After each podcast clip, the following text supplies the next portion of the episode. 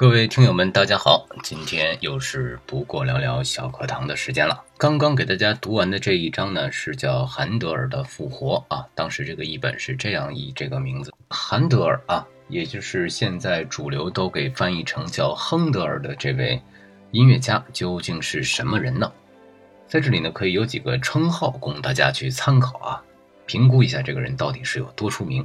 大家都知道巴赫。那实际上呢，在这个古典音乐界，和巴赫齐名的啊，在这个巴洛克音乐当中非非常有造诣的另一个人就是亨德尔。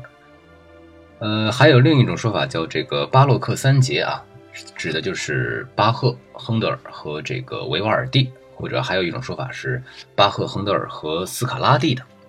另一个名人的背书呢是贝多芬，他这样评价亨德尔说。所有大师中无可企及的大师，亨德尔是有史以来最伟大的作曲家。我愿意在他的墓前脱帽下跪。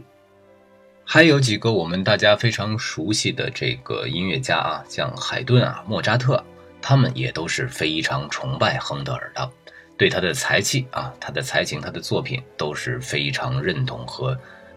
而且呢，莫扎特和贝多芬呢，自己也改编了不少亨德尔的作品。我们后来听到的《弥赛亚》这部清唱剧的不同版本当中呢，就有莫扎特改编的版本。那咱们先来说一说这个神人亨德尔的这个生平吧。他呢是出生在一六八五年，巧合的是呢，巴赫也是在这一年出生的，而且他们两个呢都是德国人，不知道是不是命运当中冥冥的安排啊？呃，亨德尔呢是在德国的一个叫哈勒的城市出生的。说到这里呢，我们可以把他的家庭和巴赫的家庭做一个有趣的一个对比啊。呃，两个人呢都是中产阶级家庭出生，巴赫可能是家里面的音乐环境会更好一点，有这种家学渊源。但是我们今天谈论的这个主角亨德尔的家里呢，他的父亲呢是一名宫廷理发师，同时呢还兼任医生，这个也很神奇啊。这两行共同点我能想到的是都用刀。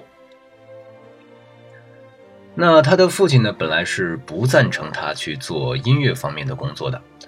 呃，不知道是出于什么原因考虑啊，可能跟现在也差不多。搞音乐搞出名堂的毕竟还是少数啊。他的父亲呢，本来是希望他去，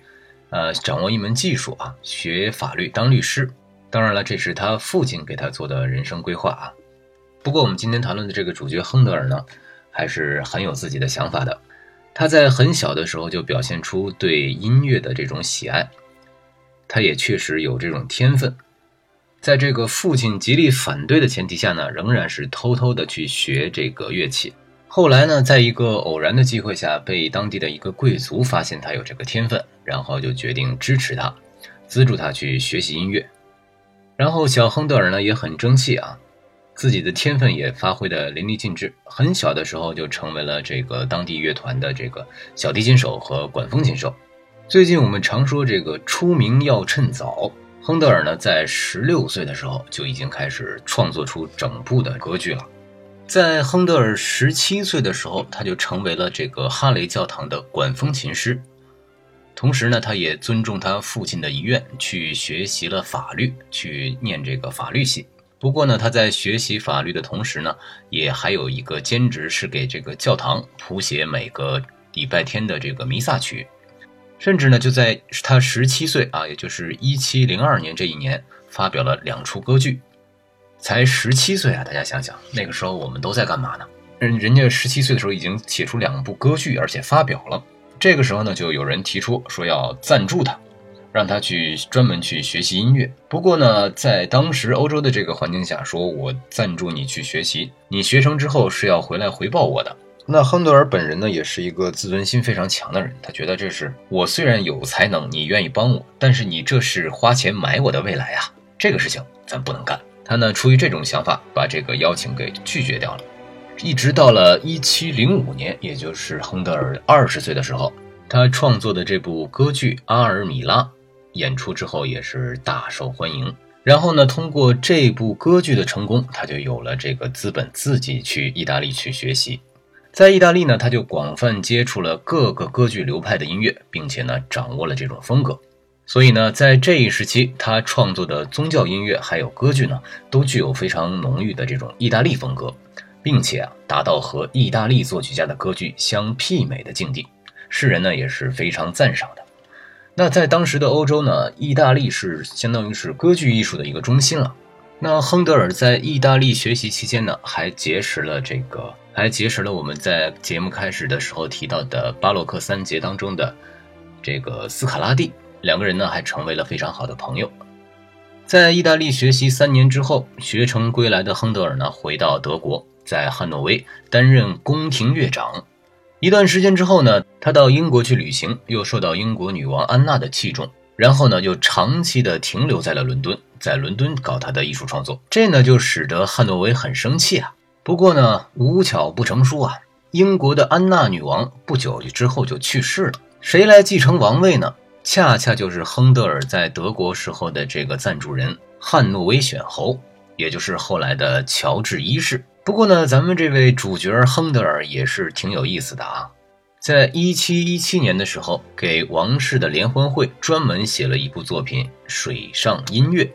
这个老朋友啊，老上司汉诺威选侯，也就是新的国王乔治一世，听了之后非常高兴，因为这个曲子写的是是描述欢迎亲王乔治一世这么一个场面的一部作品，而且呢，完成的质量非常高。那乔治一世呢，就大人有大量的原谅了韩德尔的不辞而别，并且啊，还赏给他每年两万英镑的津贴，鼓励他继续进行创作。当然了，这只是一种说法啊。也有人说，这个是实际上是汉诺威到了英国之后，一直是十分重用亨德尔的。反正呢，咱们就当一个故事听听啊。具体怎么个情况啊，谁也说不太准。不过呢，亨德尔从此之后就定居了英国。在这个1726年，也就是亨德尔已经是四十一岁的时候，入籍了英国啊，成为了英籍的德国人。亨德尔呢，对音乐是非常的投入。对他自己的这个音乐事业呢，也是贡献了自己的全部的青春和精力。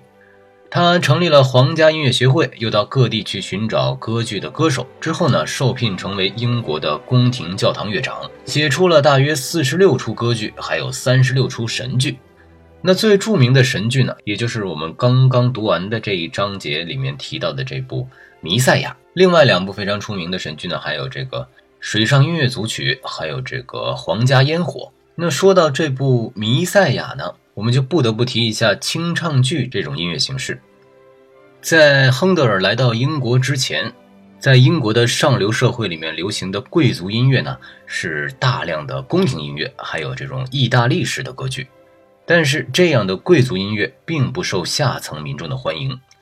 用意大利语演唱的歌词，令人感到乏味的故事情节，这就限制了普通民众对音乐的理解。清唱剧呢是一种大型的套曲结构，有一定的戏剧情节。它和歌剧的最大的不同就是它没有布景、服装和动作，大多呢是在音乐会上演出。亨德尔呢就是整个巴洛克时期最杰出的清唱剧大师，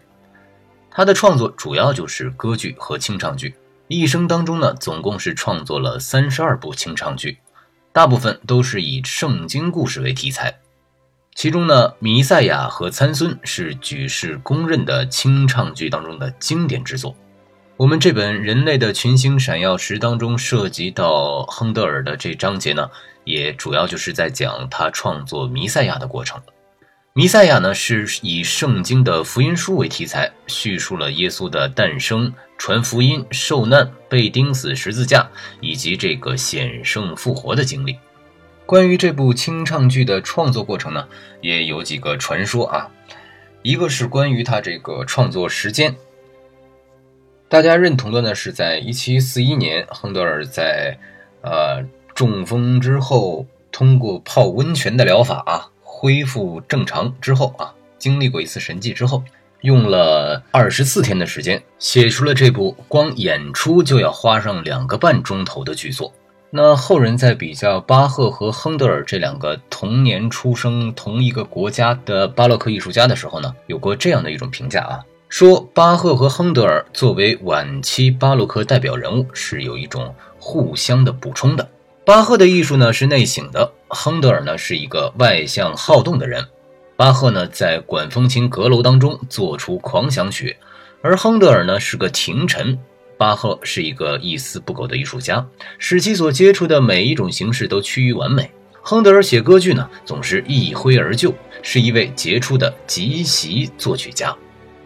关于两个人的一生的艺术成就呢，也有一个比较有意思的地方啊。巴赫呢最大的成功，大家认为是创立了平均律和对位法，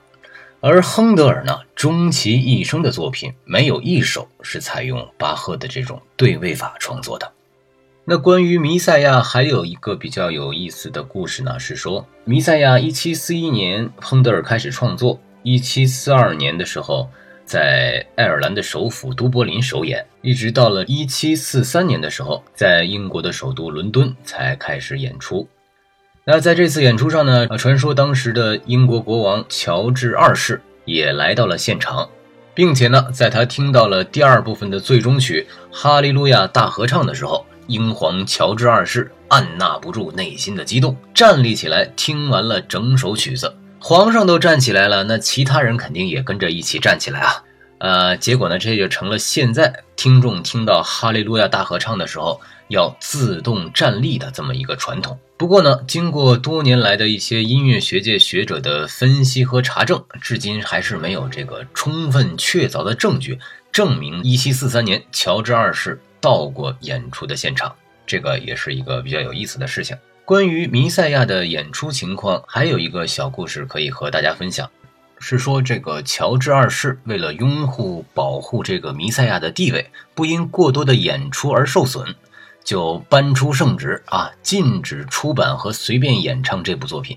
规定每年呢只能在春天演出一次，而且啊，只有亨德尔本人才有资格来指挥。那亨德尔呢，就每年按照国王的谕旨来举行公开演出，演出的收益呢，也都用于慈善事业、孤儿院的募捐呀、医院的这个救助啊这些。直到他去世前的第八天，在上一节的不过聊聊小课堂里呢，我们讨论过这个犹太教和基督教之间的关系啊，那里面也提到过这个弥赛亚，不过也是咱们当时是一句带过啊。那弥赛亚呢，实际上是在犹太语里面是受膏者，在最开始指的是犹太的国王，但后来犹太灭国之后呢，受膏者弥赛亚的又衍生出了帮助犹太复国的君主的这个意思。不过呢，在基督教的教义里面呢，受膏者也就是弥赛亚，指的是全人类的救世主。所以呢，我们这部弥赛亚的这部清唱剧呢，讲的也都是关于耶稣的事情。弥赛亚这部清唱剧里面的歌词呢，是由这个詹宁斯改编自圣经的，以每一首歌词的第一句作为标题。比如说这些章节叫“安慰你们，我的子民”，是以赛亚书第四十章第一到第三节的；“一切山谷都要填满”，也是摘自这个以赛亚书的；还有“万军之耶和华如是说”，是摘自哈该书，等等等等吧。那如果对古典音乐感兴趣的朋友，想去听一下这整首的曲子的话，我呢也有几个版本可以推荐。首选的是卡尔里希特指挥安第斯合唱团伦敦爱乐乐团的版本，这个呢是英文版的。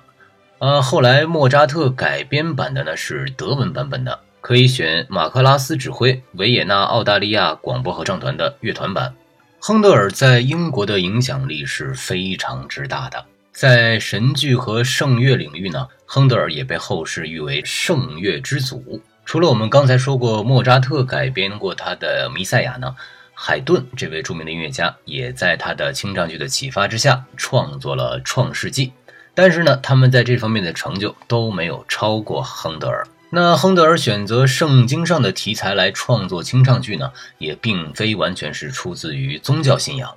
而是他看到啊。圣经上的这些英雄故事是为人民大众所熟悉的，这已经成为了人民生活当中的一部分。所以呢，亨德尔在去世之后，在英国也是享受到了非常非常隆重的国葬级的一个待遇了，相当于。啊，在隆重的葬礼之后呢，他也被安葬在英国的威斯敏斯特教堂。这个威斯敏斯特教堂也是非常有来头的，它是天主教本笃会的教堂。可以说也是英国的象征之一。在这里曾经承办过国王的加冕、皇家的婚礼，还有其他君主的国葬等等的重大仪式。历任的君主以及一些伟人呢，都是葬在威斯敏斯特教堂的。咱们可以提几个人来直观的感受一下，能安葬在这里的都是什么样的人物。英国的历代王室都要在这儿加冕，这个就不用说了。英国十四世纪的这个诗圣乔叟是安葬在这里的，著名的小说家哈代还有狄更斯也是在这里安葬的。另外呢，还有这个写了《失乐园》的米尔顿，虽然是死后葬身在别的地方，但是在威斯敏斯特大教堂里面还是给他树碑立传。在这个教堂的北廊里呢，还伫立着许多音乐家和科学家的纪念碑，当中最著名的就是我们的牛顿爵士啊。除此之外呢，还有我们大家都熟悉的达尔文，也是死后被安葬在了这里。年代再近一点的这个英国著名的政治家，这个丘吉尔，还有张伯伦等等等等许多知名人士呢，也都安葬在了威斯敏斯特教堂。提到这些名人呢，大家就对亨德尔在英国的地位有一个非常直观的了解了。那说到这里，可能有人要问了啊，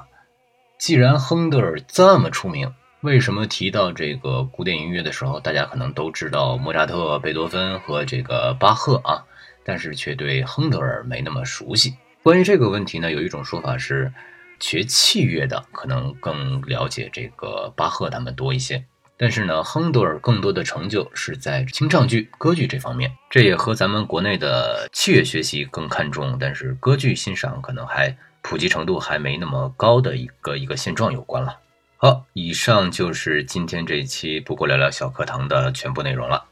如果你觉得有收获，就订阅关注一下。不过聊聊，当然了，也欢迎你打赏。有了你们大家的支持，我会用更大的热情给大家做出更好的节目。今天就先到这里了，再见。